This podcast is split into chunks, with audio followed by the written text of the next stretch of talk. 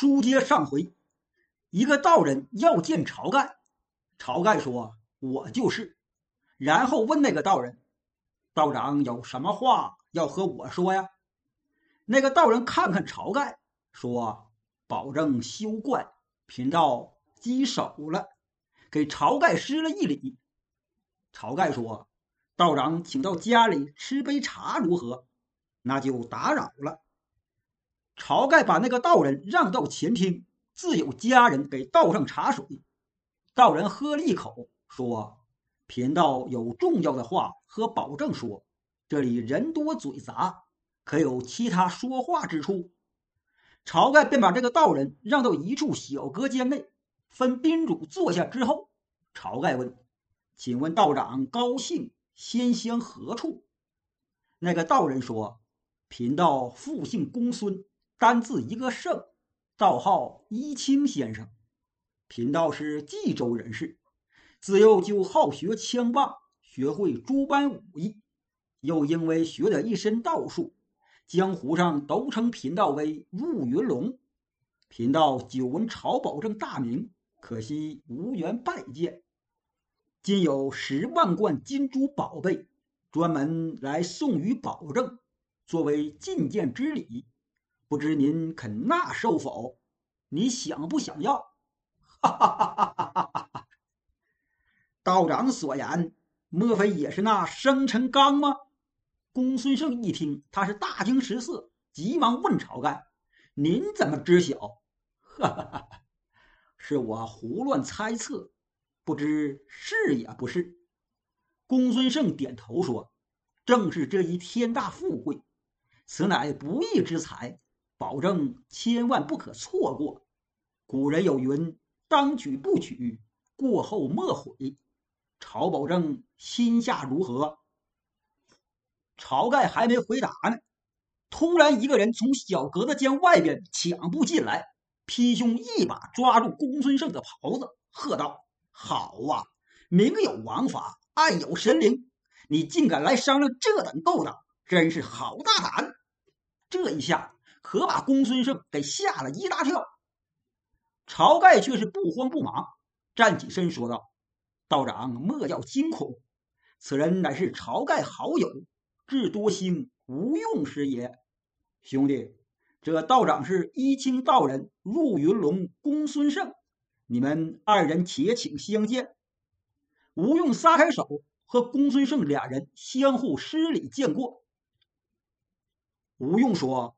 想不到道长就是江湖上闻名的陆云龙一清道人，真是如雷贯耳。不想今日在保正哥哥家里相会。公孙胜说：“我也早就听闻江湖上传扬嘉亮先生的大名，岂知缘法在此，和先生得以相见，贫道真是三生有幸。”吴用微微一笑，适才听道长说那生辰纲之事。这事干系重大，不可随意去说，以防隔墙有耳，走漏消息，因而才出来阻止。还望道长莫怪。哪里哪里，先生也是一番好意。公孙胜转头对晁盖说：“曹保正疏财仗义，似这等豪杰都投门下，真是令人钦佩。”晁盖笑道：“都是朋友推捧我，晁盖。”这里还有几位好汉，请道长相见。三个人来到后堂，晁盖引见公孙胜和刘唐、阮氏三兄弟都相互见过。书中交代，入云龙公孙胜也是三十六天罡星中的一员，他所对应的是天咸星。晁盖吩咐家中仆妇重整杯盘，再上酒菜，然后邀请众人入席。吴用等人都说：“今日在此一会，绝非偶然，须请保证哥哥正面而坐。”晁盖推辞说：“我就是一个主人而已，哪敢占这上位？”吴用说：“咱这里属哥哥年长，哥哥就依着我们吧，且请坐下。”其他人也都请晁盖坐在正位。晁盖推辞不过，只好坐下。晁盖坐了第一位。阮氏哥仨让吴用坐在第二位，然后是公孙胜、刘唐，阮小二坐了第五位，阮小五坐了第六位，最后一个是阮小七儿，总共七个人都坐下了。七个人边吃酒边叙话。吴用说：“保证哥哥曾梦见北斗七星坠落在乌集，今日我等七人聚在一起，要劫夺那生辰纲，岂不正应天垂象？此等富贵，定然唾手而取。前日让刘兄去探听那生辰纲押送京城要走哪条路径，今日天色已晚，明日一早还请刘兄登城，辛苦一遭。”公孙胜说：“这事儿就不用刘兄再去探听了。押送生辰纲的路径，贫道已经是摸得一清二楚。他们要经过黄泥冈这条路上来。”晁盖说：“黄泥冈往东约十里地，有个村子叫安乐村，村里有个闲汉叫白胜，人称白日鼠，他也曾来投奔过我。”当时我曾击住他盘缠，吴用插话说：“哥哥梦见北斗上有道白光，莫不是映在这个人身上？”刘唐说：“咱这离黄泥冈可远，到时候咱们去哪个地方藏身？”晁盖说：“我之所以提起这白胜，就是想到时候咱们去他那里藏身。”吴用说：“不知道白胜家藏身，这个人还有用他之处。”公孙胜问吴用：“先生，咱们截取这生辰纲是软取还是硬取呀？”公孙胜的意思就是说，怎么个截取法？是动武还是想什么其他办法智取？吴用呵呵一笑：“我早已经想好了计策，安排下了圈套，到时只看那帮押送之人是怎么来的。若是利，则利取。”智则智取，咱们就这么这么这么办，保准成功。晁盖等人听了吴用的计策，都是大喜，都说好妙计，真不枉了先生你称作智多星，果然是赛过诸葛亮。吴用谦逊一笑：“各位哥哥都小声，常言说，隔墙须有耳，窗外岂无人。”此计只可你知我知，众人都点头。商议完毕，晁盖说：“阮家三兄且请回归石碣村，到日期时再来家中聚会。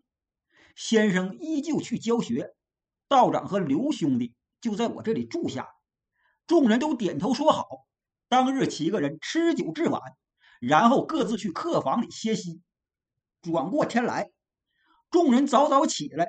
吃过饭之后，晁盖取出三十两雪花银送与阮氏三雄，说：“些许银两全表博弈，千万不要推却。”阮家哥仨哪里肯要，推辞再三。